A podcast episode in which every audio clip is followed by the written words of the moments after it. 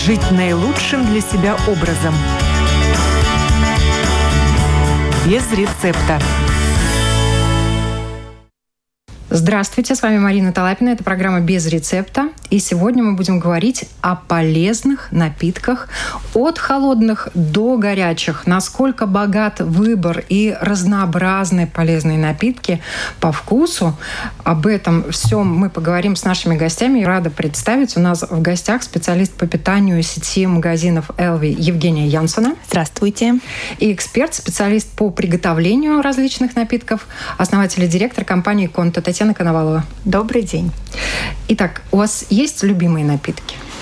Да, мой любимый напиток однозначно кофе с молоком, капучино. Это мой топ-продукт. Это мой любимый напиток. Да. Так что ну, я в этой же группе, только кофе будет черным. Без молока. Без молока однозначно. Давайте разбираться тогда, начиная с ваших любимых напитков, э, в чем польза и как много чашечек в день вы позволяете себе выпить ваших любимых напитков? Говоря, наверное, о себе, я люблю выпить 2-3 чашки кофе в день. А, говорить о том, насколько это полезно, насколько это вредно, допустимо и так далее, это очень индивидуально, зависит от и образа жизни, и от состояния здоровья. В моем случае меня кофе тонизирует, Некоторых он больше тревожит, например, кофеин. Ну, то есть мне хорошо с этой дозой. Две, три, четыре иногда чашки в день. Но это в день, это не подряд три-четыре mm-hmm. чашки, правильно? Нет, наверное, если выпить три-четыре чашки подряд, то ну, ручки могут затрястись. да, ну потому что он тонизирующий в основном. Ну, кофеин, как такое самое активное вещество в кофе, он тонизирует, стимулирует, концентрирует немного, и в этом такая его польза. Польза. Да. Черный кофе. Черный кофе в первую очередь потому, что я-то все-таки ищу букеты, вкусы, новые вкусы, все время в поисках, так как я занимаюсь кофе. И мне хочется всегда открывать для себя каких-то новых обжарщиков, потому что обжарка имеет очень большое значение в нашей чашке вкусовой. А на пользу напитка как обжарка? А, ну, я пью кофе достаточно много, но в силу своей профессии. То есть я прихожу на работу, мне обязательно надо попробовать, какой у нас сегодня эспрессо. Мне надо попробовать его через три часа, да, потому что эспрессо нужно перенастраивать. Я могу посмотреть на полку и вспомнить так. У нас вроде как застоялся, залежался вот этот сорт кофе, а девочки, сварите ко мне на нем вот это, это, это. То есть прежде чем отдать гостю напиток, я должна убедиться, что он шикарный. Вот. Поэтому, ну, в общей сложности, наверное, до четырех кружек я выпиваю, да. Но сказать, что он меня тонизирует, я боюсь, что у меня уже настолько иммунитет выработан, у меня уже этот кофеин в крови, uh-huh. что я вообще не uh-huh. чувствую на себе никакого эффекта. Uh-huh. Я могу и под закрытие выпить чашку эспрессо, и вот просто его хочется, понимаете, уйти вот с этим послевкусием. Вот это как зависимость от любого, в принципе, какого-то, не знаю, Возможно, от, любого да. активного вещества. Кофеин все-таки является активным веществом, которое меняет нашу гормональную работу мозга, и поэтому оно вызывает зависимость. И как любая зависимость, это привыкание. Ну, то есть чем больше мы его употребляем, тем больше мы к нему привыкаем, и тем больше нужна доза следующая, чтобы почувствовать этот э, тонус и так далее. Ну, то есть схема та же, что у любой зависимости. Поэтому... Мы сегодня как в суде над напитками. Кофе, как говорится, отстояли. Кофе пить можно, зависит от того, как, где и какого оно естественное качество. Качество, совершенно верно. Угу. Это ключевой термин. Соглашусь. Качество. Надо запомнить одно. Чем кислотнее кофе, тем он выше сорта это арабика. То есть кислотность – это показатель арабики. А, говоря о спешлти сегменте, в котором мы работаем, это только арабика. То есть бывает арабика робуста, uh-huh. многие часто это путают, нужно для себя отметить. Опять-таки в арабике содержание кофеина гораздо меньше, ну, в раза три как минимум, чем в робусте. Поэтому выпить чашечку замечательной арабики скорее всего, не будет так колотиться сердце, как ты выпьешь там смесь арабики и робусты. То есть это итальянская классическая смесь, всеми любимая зажаренная. Uh-huh. Uh-huh. То есть, собственно говоря, почему итальянцы и пьют маленький эспрессо. И у них есть понятие ристретто, uh-huh. которое у нас часто просят, но мы его не готовим. Ристретто это до 20 граммов, то есть в чашечке ты получаешь, как я называю, яда, извините. Ну, ты, просто он настолько крепкий. Они привыкли к своим вкусам. Арабика это немножко другая история. Он мягкий, нежный, приятный, он ароматный, он вот с букетами Не заставляет ваше сердце выпрыгивать из груди, что тоже хорошо верно, для да. организма, да, Да. наверное. Опять Да. же, индивидуальная чувствительность. У кого-то оно прыгает больше, у кого-то меньше, потому что мы каждый чувствительный по-своему к разным э, веществам. Сейчас э, входит в моду кофе без кофеина. И тут я хочу отметить сразу и сказать, что ничего вредного в нем нету. Есть около пяти способов э, выведения кофеина из э, кофе. А также есть, например, мы работаем на уже бразильском сорте арабики, арамоса, который называется, который сам по себе содержит на 50% меньше кофеина, чем обыкновенная арабика. То есть натурально выращенный продукт, который содержит меньше кофеина. А в чем тогда польза кофе, если в нем нет кофеина? Ой, ну кофеин, это, пожалуй, такой спорный момент как раз в кофе, да, но там есть абсолютно много других антиоксидантов, которые как раз и являются полезными для нашего организма. В кофе вообще около 2000 компонентов. И при обжарке происходит еще много химических процессов, Реакции, которые да. добавляют, меняют состав кофе. Поэтому кофеин, кстати, это действительно спорный вопрос, полезен он или нет, но в кофе есть очень много витаминов, микроэлементов, кислот, которые действительно являются полезными. Совершенно любой напиток не приготовить без воды. А вот вопрос качества воды остается открытым. Наш организм состоит на 50, 60, 70 процентов в зависимости от возраста из воды.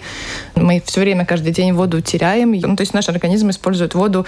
Любая реакция происходит в этой основе. Ну, то есть мы состоим на, по большей части из воды, соответственно, нам все время нужна качественная вода для того, чтобы восстанавливаться. И ну, вода — это в целом ну, напиток номер один. Есть вода фильтрованная, есть Да. вода из-под крана кипяченая, есть ну, различные варианты, как мы можем воду приготовить себе раз. Э, В реке тоже течет вода, и в море она тоже, например, соленая. И когда мы купаемся, мы тоже нахлебался, да, как говорят у детей. Но говоря о качестве воды, наверное, важно заметить э, две части составные. Первая — это бактериологическая, ее, если сравниваем с- загрязнение Загрязнение. потенциальное, да. И в этом плане, конечно, например, везде в Европе, в принципе, и в Латвии, ну, сто процентов мы можем пить воду из-под крана. Бактериологически она безопасна, ее можно пить, все будет, э, ну, хорошо, можно быть спокойным.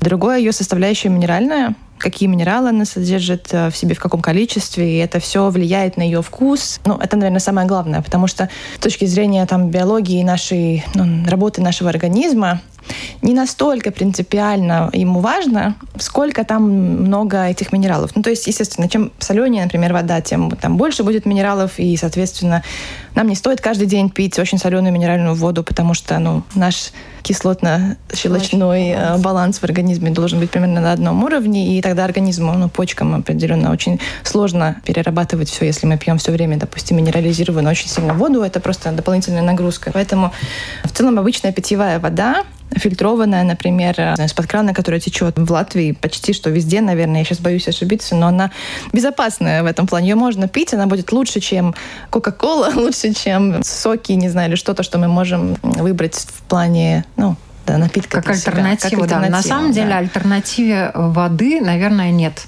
Да, это лучший напиток, что мы можем выбрать для того, чтобы утолить жажду. Возможно, есть какой-то подход в выборе воды для того, чтобы приготовить э, чай, кофе, другие 100%. напитки. Это очень важный э, момент. На своем опыте говорю, я взяла свой дрип-пакет, это уже упакованный готовый кофе в пачечке, который ты можешь очень удобно заварить в дороге. То есть остановился на заправке, налил воду, да, ты не получишь то качество и все, но терпимо. Но однажды я в аэропорту налила воду в свой дрип-пакет, это был кошмар полный. То есть и тут я поняла, что Хм, то есть человек может купить мой кофе, заварить его не с той водой, я уже молчу про температуру и так далее, что тоже немаловажно, и получить вот такой вот продукт и потом сказать, фу, какая гадость. Тут, к сожалению, говоря о сочетании кофе и воды, из-под крана вода не подойдет. По той простой причине, что она очень жесткая. И кипяченая вода тоже не подойдет. Во-первых, все вещества, которые будут содержаться в воде из-под крана, они просто выпадут в осадок. И, ну, в первую очередь, они могут нанести вред нашей технике, нашей, вашей кофейной, если у вас есть. И такие люди есть, оказывается, которые кипяченую воду заливают. То есть так делать нельзя. И, во-вторых, ну, это мертвая вода, то есть вкуса никакого не будет. Фильтрованная отлично подойдет. И бутылированная, конечно. Ну, то есть мой совет, наверное, подобрать для себя бутылированную воду, причем поэкспериментировать, посмотреть, как меняется вкус, поиграть чуть-чуть с температурой, потому что температура заваривания кофе, как и чая, не должна превышать 96 градусов. Если вы выбираете воду под кофе, очень важен уровень pH он должен варьироваться от 5,5 до 7,5. То есть это идеально. В принципе, каждая бутылированная mm-hmm. вода пишет уровень pH. И еще из-под крана вода почему не должна быть? Потому что имеет содержание хлора. Любая вода. Я mm-hmm. права, да? Да, да. А хлор и кофе – это две вещи несовместимые. Реакции дают очень э, токсичное вещество вырабатывают. Поменьше кальция должно быть все-таки при том, чтобы заварить кофе. Железо, наверное, уровень тоже да. да, влияет на вкус очень. Я думаю, Евгения, вы еще знаете о нюансах, поскольку в магазинах, например, разные компании продают свою воду. У кого-то она родниковая, как они себя позиционируют, у кого-то она фильтрованная, у кого-то из одной местности, у кого-то из другой местности, и у кого-то на самом деле там вода из скважины, что тоже хорошо. И тут тоже, с одной стороны, разные вкусовые. Я думаю, это самое важное, на самом деле, по каким параметрам э, выбирать, это пробовать и для себя понимать, что мне наиболее нравится чисто по вкусу, потому что с точки зрения химии разница не очень большая. H2O. Да, ну, в основном это H2O и какие-то, ну, многие минералы, э, которые в своей определенной комбинации разные дают как раз этот вкус нам, который кому-то нравится больше, кому-то меньше. Это, знаете, как вино, как и кофе, мы каждый же чувствуем этот вкус по-разному. Ну вот я думаю, что мы да. сегодня говорим о таких нюансах, о которых многие люди на самом деле и не задумываются. И готовят и компотики, и морсики. Ух, Если можно... перейти к другим напиткам.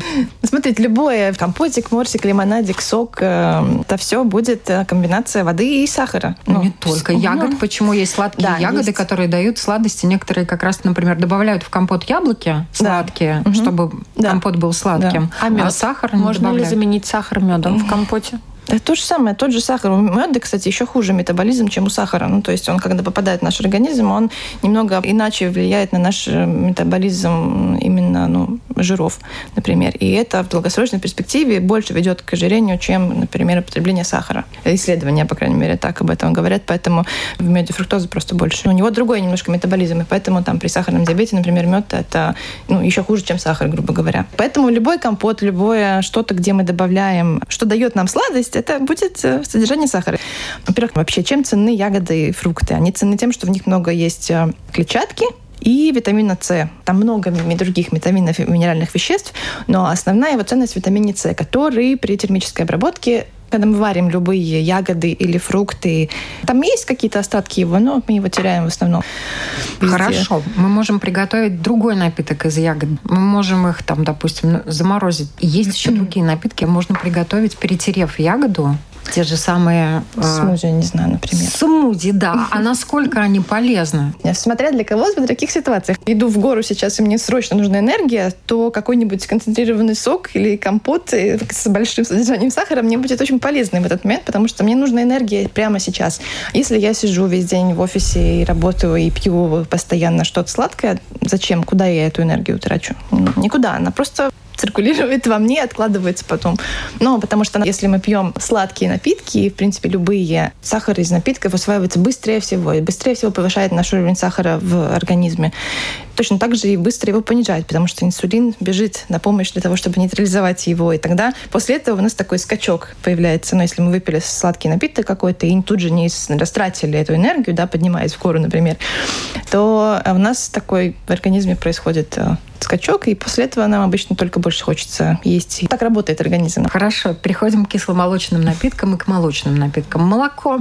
Говорят, полезно одни, и говорят, не полезно другие. В определенном возрасте мы без молока, естественно, не можем. Это маленькие дети, которые на молочном вскармливании, чем дольше они кормятся грудью, тем лучше. Но, тем не менее, есть э, возраст, когда молоко уже не очень полезно, и, наоборот, может мешать э, организму справляться с нагрузками, плохо переваривается и так далее. Вот угу. Специалист по питанию. Смотрите, много споров, действительно, в, не знаю, в интернете откроешь и напишешь польза молока, и тебе выдаст миллион статей, почему оно полезно, напишешь вред молока, и тебе выдаст миллион статей, почему оно вредно. Но неоднозначно в социуме по этому поводу мнение, а, к сожалению, потому что принципе, почему от молока, наверное, у некоторых людей, опять же, да, все очень индивидуально.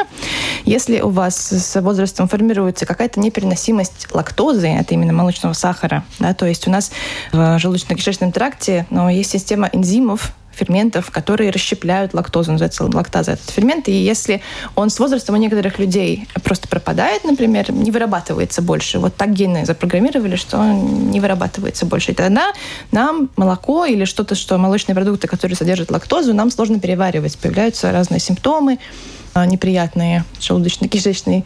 И э, тогда, ну, значит, человеку нужно от лактозы как-то ограничиться, отказаться, не знаю, найти продукты, которые не будут содержать лактозу.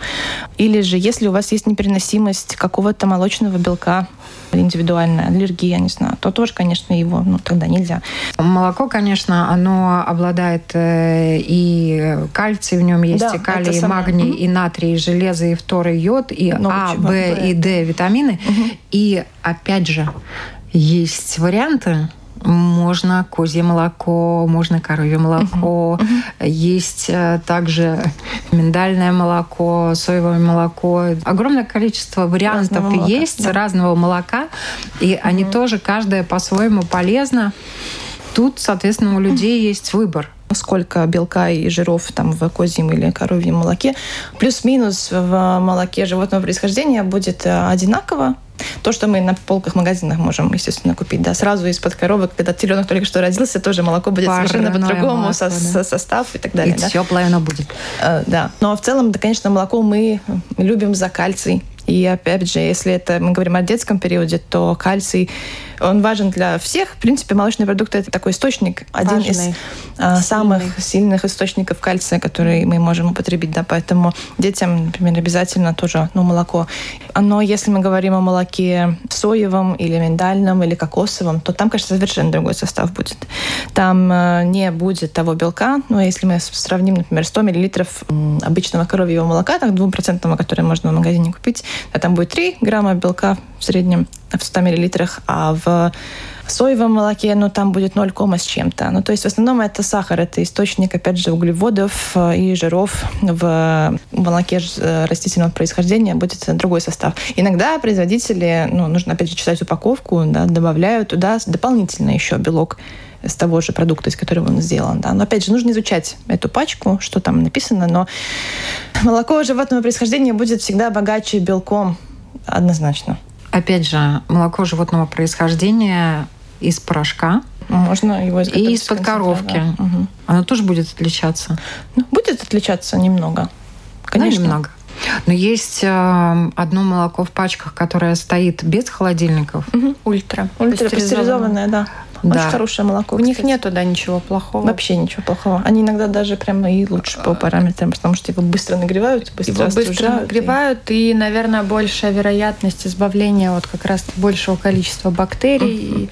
Единственное, вкус и да? вот тут я вообще, в принципе, сегодня буду выступать против растительного молока. Почему? Потому что каждый день вижу, слышу и понимаю, наверное, что это как больше, наверное, такой тренд становится угу. сегодня. Да? Я не говорю, конечно, про людей, у которых действительно непереносимость, угу. и тем более, не дай бог, белка. Ладно, лактоза. Сейчас есть очень много альтернативного безлактозного молока. Но когда у нас каждый второй, я вот вам серьезно говорю, каждый второй просит на овсяном молоке, номер один это овсяное молоко, mm. и овсяное, надо отметить, пожалуй, одно из, скажем, полезных растительных по составу, и мы очень долго подбирали свой бренд растительного молока, и мы остановились.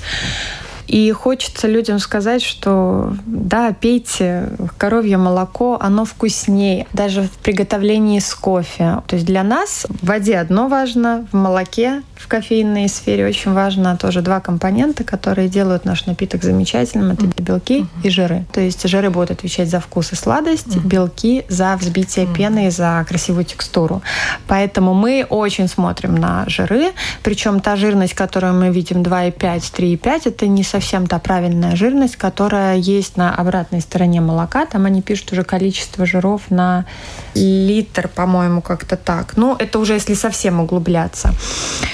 Если мы хотим получить вкусный сладкий напиток, то это однозначно пастеризованное молоко. Вот тут ультра пастеризованно, но немножко уступает. Мы сталкиваемся очень часто, когда, ну, наверное, в силу привычки привыкли к этим вкусам. На заправках, к сожалению, мы получаем перегретый кофе молочный. Что такое перегреть молоко? Есть такое вещество в самом белке, называется лизин. Это аминокислота, которая вот, к сожалению, при перегреве молока, перегрев это более 70 градусов. То есть самый оптимальный напиток латте и капучино, который вы должны получить, это 50, 60, ну 65 градусов. 50 может быть прохладный. Хотя летом мы стараемся чуть-чуть еще снизить температуру. К осени есть такая тенденция, люди просят погорячей.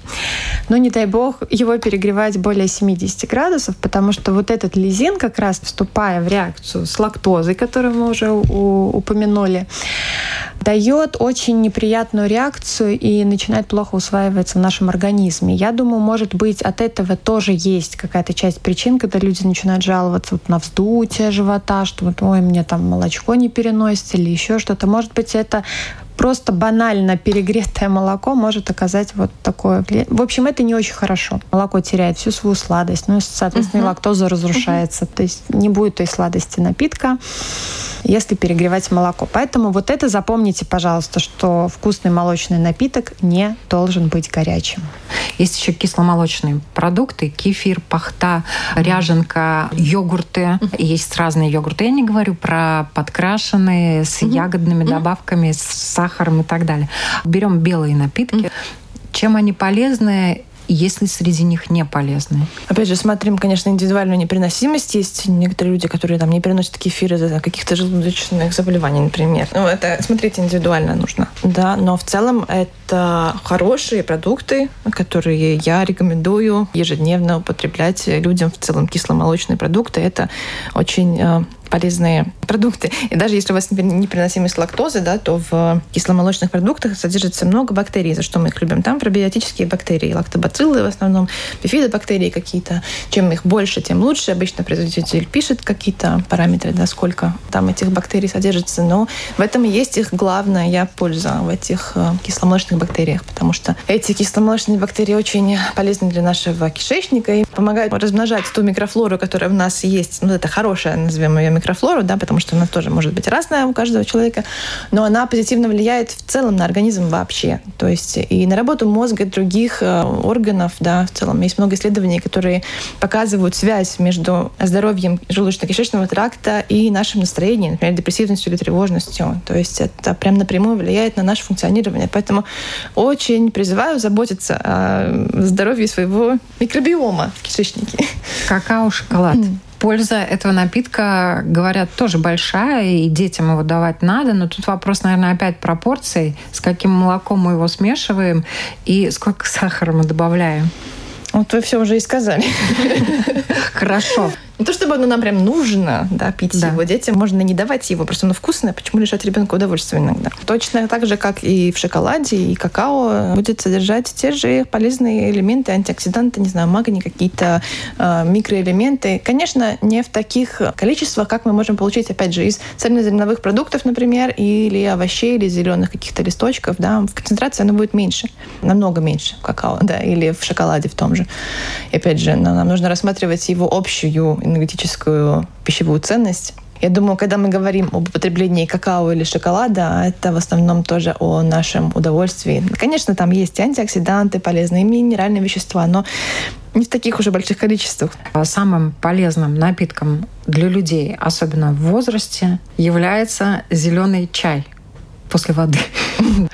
И он должен быть в рационе, говорят, каждого человека, поскольку в нем содержится довольно большое количество и тех же антиоксидантов, и других полезных веществ, способствующих выведению шлаков и токсинов из организма. Также этот напиток благотворно влияет на здоровье сердца и сосудов.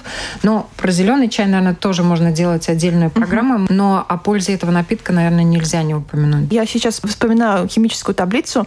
Еще в когда я училась, мы делали проект по поводу зеленого чая, черного чая. Это ведь те же самые листья, что и в черном чае, да, они просто по-другому ферментированы, высушены и так далее. Но в целом, конечно, зеленый чай тоже, наверное, Татьяна, вы, может, лучше знаете, какие за сорта есть. Сортов очень много. А... Очень много сортов. Единственное, что точно могу сказать, может быть, кто-то не знал. Это важный момент. Зеленый чай необходимо заваривать от 80 угу. до 85 градусов температуры.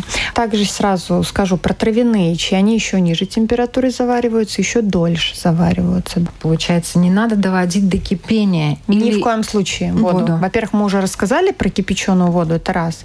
Во-вторых, не получится та реакция. В-третьих, если вы обратите внимание, я не знаю в масс-маркетах, как, когда чаи покупаем, но вообще, если в специализированных магазинах покупать как чаи, так и кофе, обязательно на этикетке будет написана рекомендация заваривания. Пускай приблизительная, но вот я даю свой совет 80-85 градусов и желательно с проливами. То есть э, первый там мы пролив просто сольем, то есть мы пыль снимаем с чая. Это, это важные моменты, потому что чай это, ну, вы представляете, то есть где он лежит, как он э, транспортировался к нам, сколько он лежал. Первым Обязательно. проливом просто моем чай.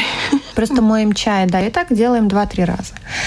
И зеленый, черный чай у нас идет 3 грамма на 300 миллилитров, то есть грамм на 100 миллилитров. Вот такой простой рецепт чая. Травяных идет на нашу 300 грамм, ну, скорее всего, будет граммов 6-7 и он дольше заваривается, то есть до 10 минут. Тогда мы, скорее всего, выварим то самое полезное из той же ромашки, скажем, да, которая тоже, кстати, mm-hmm. очень спорная в последние года стала. Таким образом он заваривается, мы получаем какие-то полезные свойства. То есть зеленый чай, заварив при 100 градусах, ну, вряд ли мы там что-то выварим очень полезное. Ну, что-то полезное останется, но, конечно, температура убивает эти полезные uh-huh. вещества. В целом, действительно, такой дискутабельный момент о пользе или вреде определенных травяных чаев. Тоже на весь день можно лекции, наверное, здесь читать. Но в целом, наверное, зеленый, именно зеленый чай, мы его любим за то, что он богат антиоксидантами тоже очень сильно. Это самые, наверное, такие катехины, важные элементы в чае, которые действительно дает организму пользу. Он очищает, грубо говоря. И кофеин там тоже содержится да, меньше, чем в кофе, если мы говорим о чашке, да, в основном основном. Соответственно, зеленый чай тоже тонизирует, например, да, но немного по-другому. Опять же, да, мы можем пробовать разные зеленые чаи и смотреть, как мы реагируем на них. Лучший способ, как тогда Смотрите, понять. про кофеин добавлю. Коэффициент больше в нем, чем да, в кофе, да. но при экстракции, угу. опять-таки, да, 3 грамма на кружку, или мы берем кофе 20 угу. грамм на кружку. Именно, То да. есть понимаете, да? Ну, наверное, еще могу добавить, что аккуратнее с фруктовыми чаями да, не всегда это натурпродукт. И прям очень аккуратнее с молочным луном. Почему-то у нас его очень любят, у нас его нету. Тут хочется отметить, что улун – это замечательный сорт зеленого чая, но как раз-таки в Китае люди не употребляют молочный улун. Это вот как раз-таки чай, вымоченный очень химическим и неправильным способом, поэтому тот вкус, который люди ищут и хотят, угу. ну вот я бы воздержалась. К сожалению, в Латвии, конечно, еще не хватает культуры чая достаточно маленький ассортимент. Чаи бывают просто великолепными. Я говорю, я не любитель чаев, но когда меня люди знакомят с сортами, рассказывают, как его правильно заварить, подать, и еще надо понимать, что чай пьется еще более охлажденным, то есть 50-60 градусов. Вот тогда мы да. можем прочувствовать весь букет этого чая. Когда я попробовала, я поняла, да, чаи могут быть вкусными, и когда вот мне про этот молочный улун прочитали отдельную лекцию, я поняла, что в моем заведении его не будет, хотя его очень часто спрашивают, стараясь людям объяснить, что мы здесь все-таки за, за натуральное.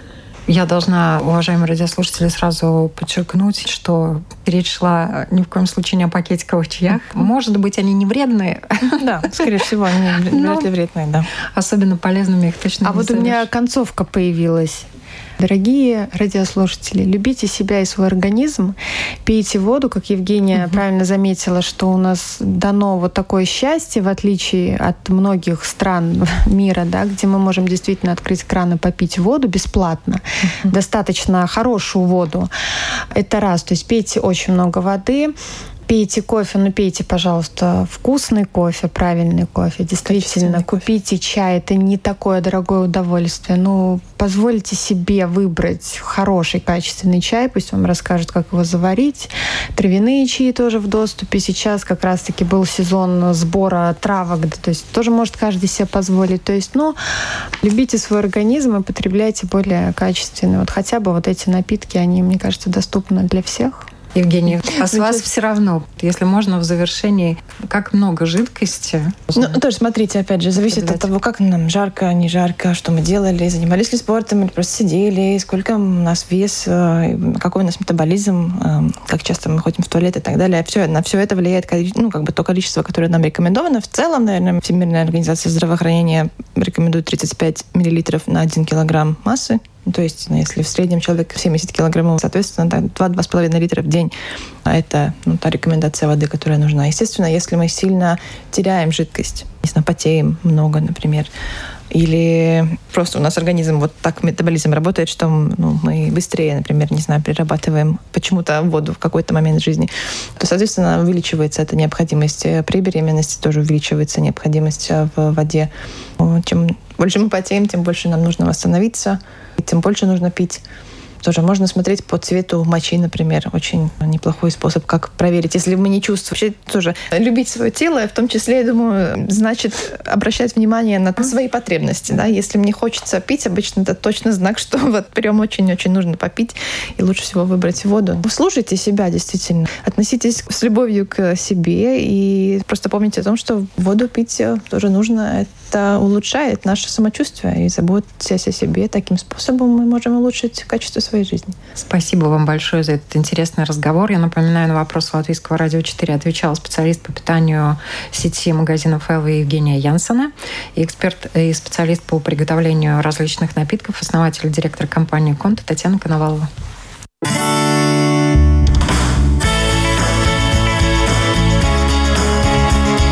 Жить наилучшим для себя образом.